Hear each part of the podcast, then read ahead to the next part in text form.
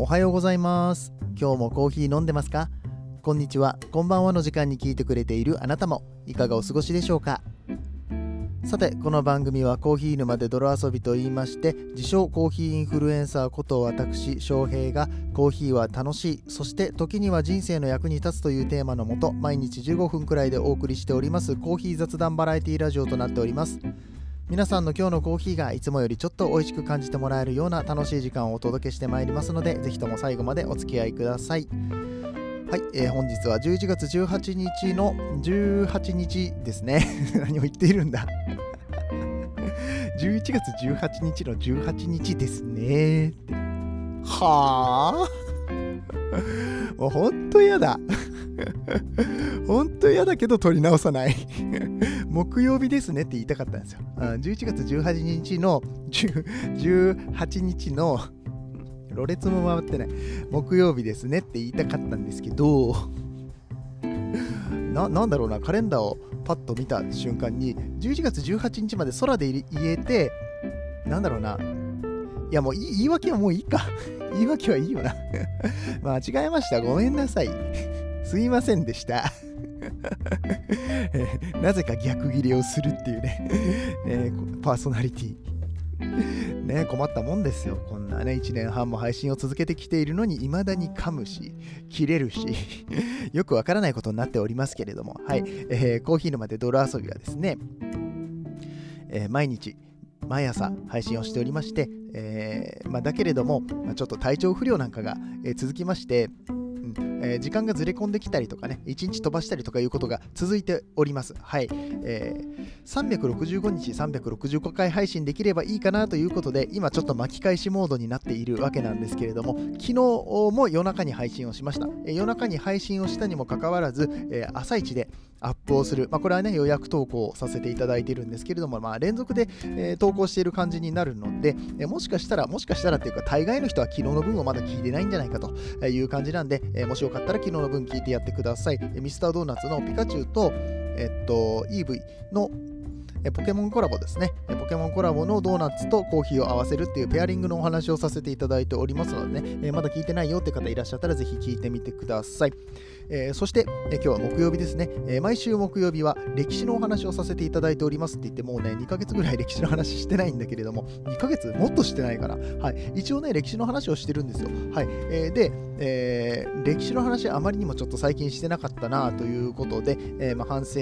も踏まえつつ、今後のこの歴史界どうしていくのかっていうところもいろいろ考えたんですよ。はい。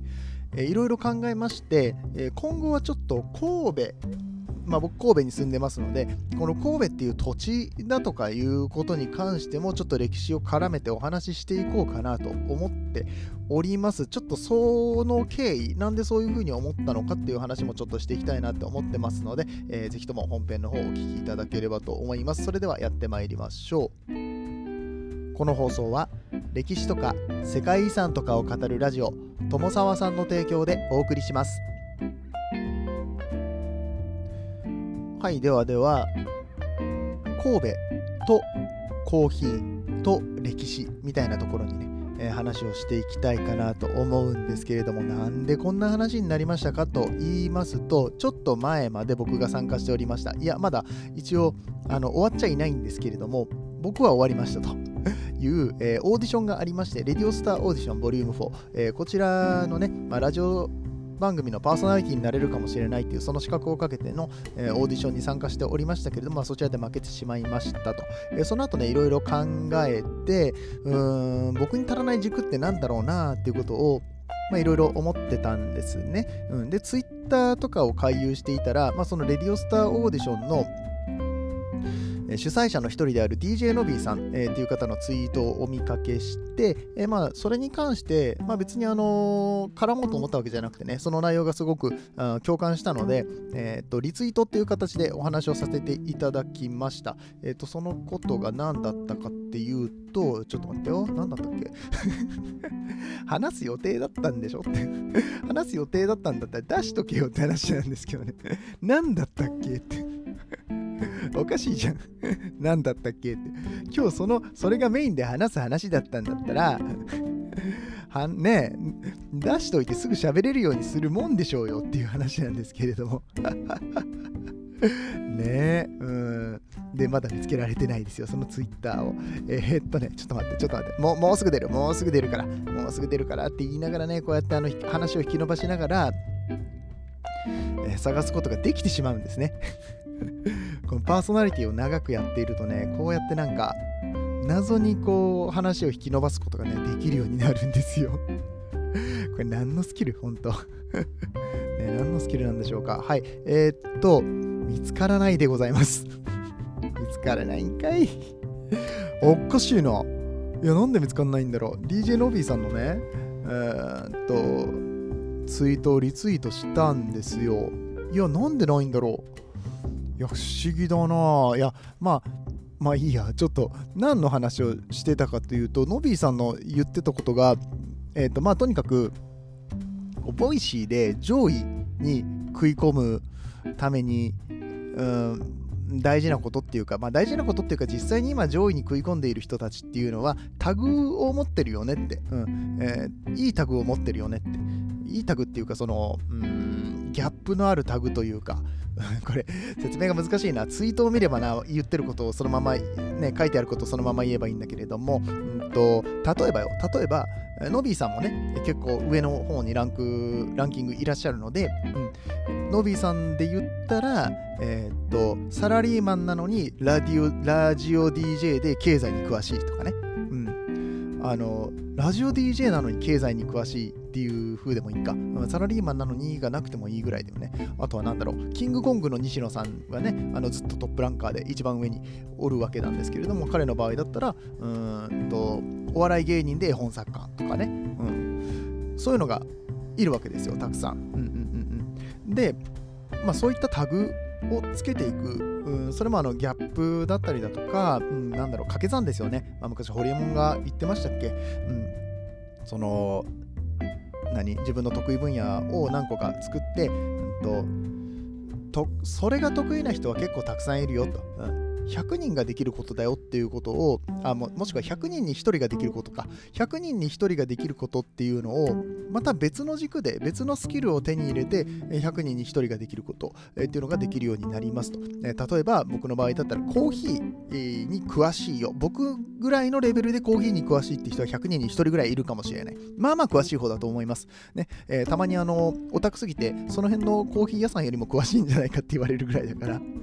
まあ100人に1人っていうレベルではクリアしてるでしょう、コーヒーに関しては。えー、そしてじゃあおしゃべりに関してはどうなんだと。音声配信に関しては、まあこれも100人に1人はクリアしてるんじゃないかなと。うん、まあそもそも発信者が少ないですからね。うんえー、その中でも喋れる方じゃないかなと思ってます。うん、で、まあ、ただこれだと弱いよね。喋れる人とかコーヒーの人っていう部分だけではちょっと弱いなっていうところがあって、もう一つぐらいタグが必要だよなっていうようなことを思っていろいろつぶやいていたら、ノビーさんから、なんとリプが来まして、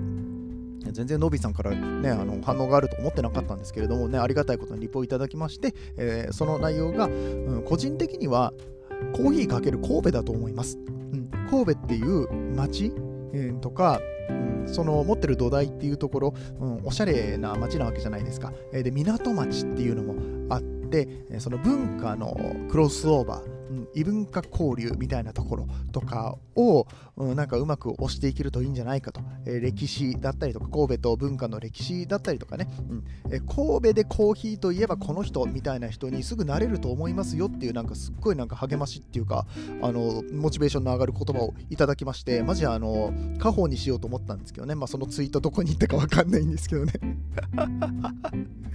そう、えー、思いまして、うん。まあ、確かに僕神戸に住んでて、まあもう4年になるんですけどね、う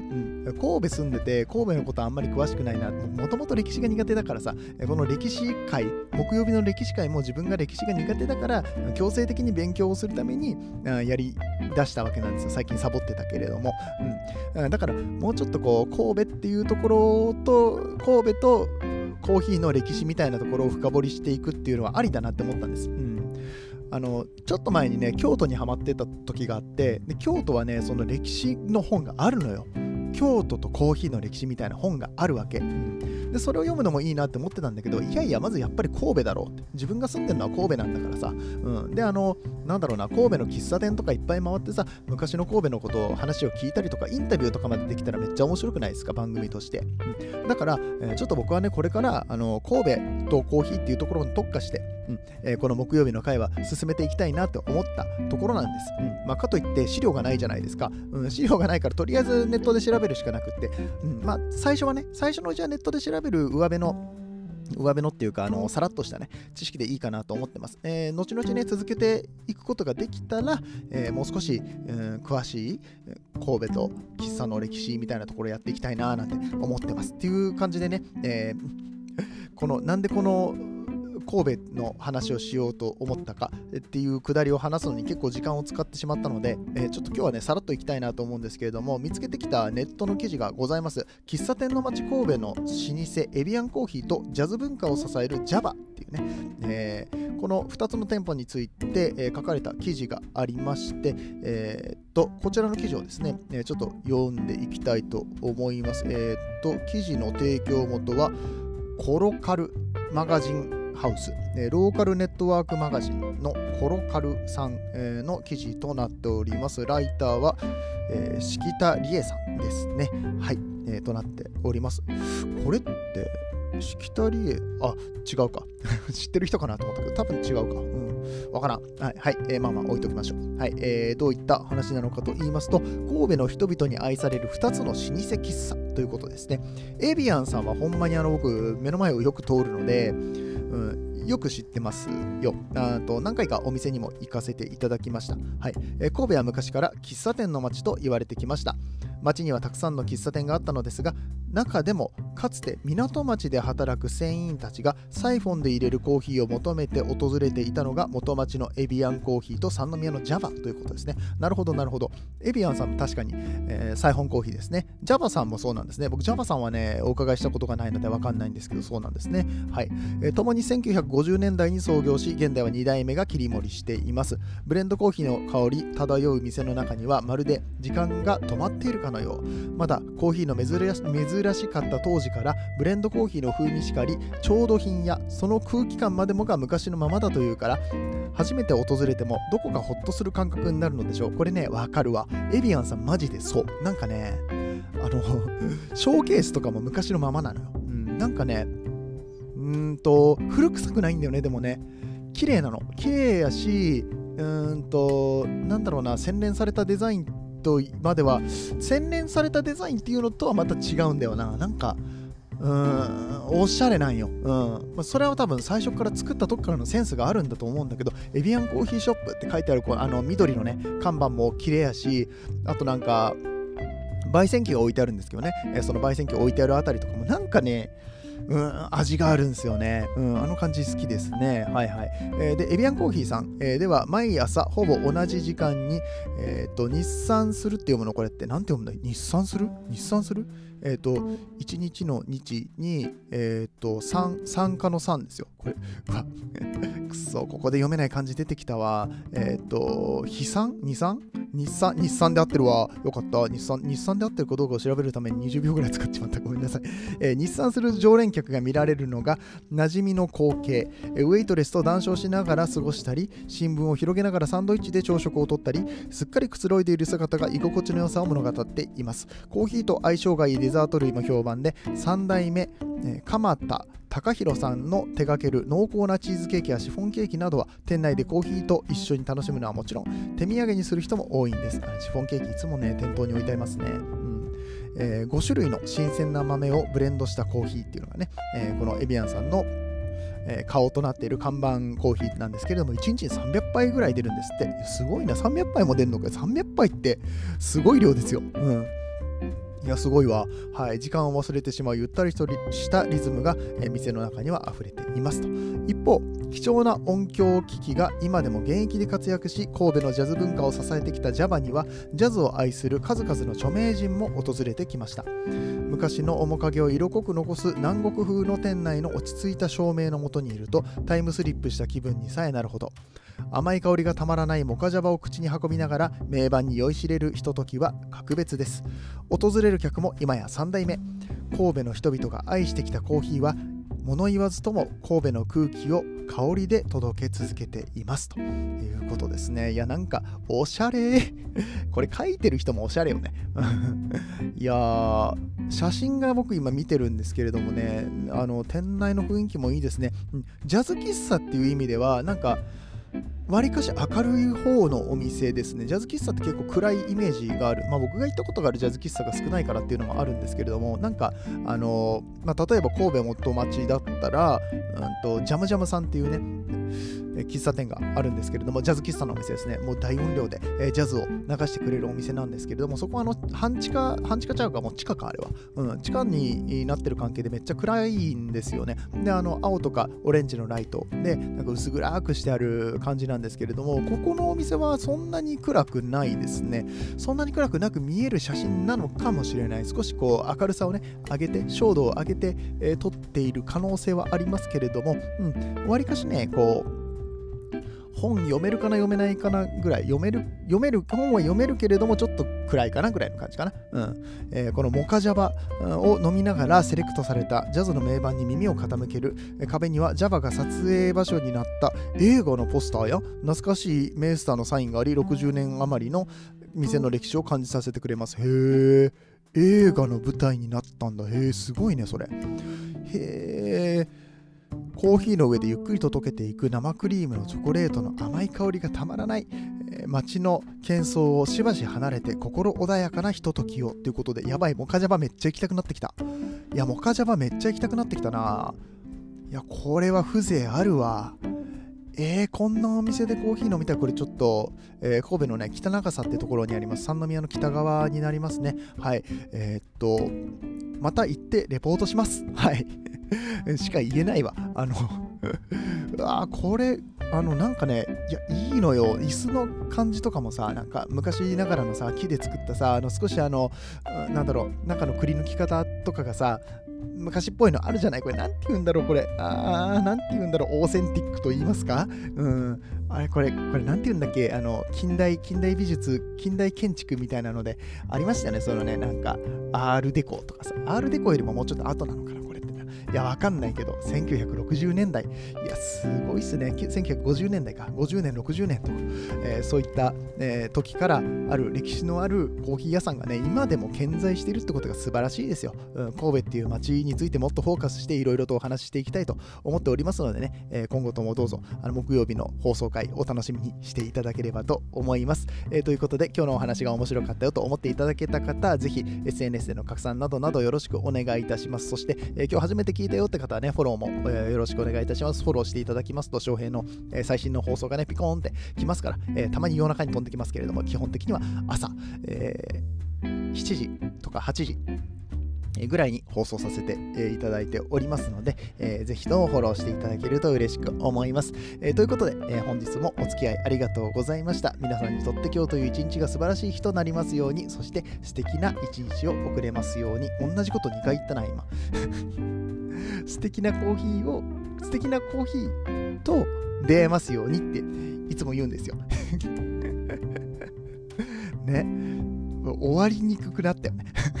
締めで噛むと、締めで間違えると終わりにくくなるよね。はい。えー、っと、うん、じゃあ、えー、っと、はい。終わります。はい、えー、ということでまた明日お会いいたしましょう。お相手はコーヒー沼の翔平でした。次はどの声とつながりますか？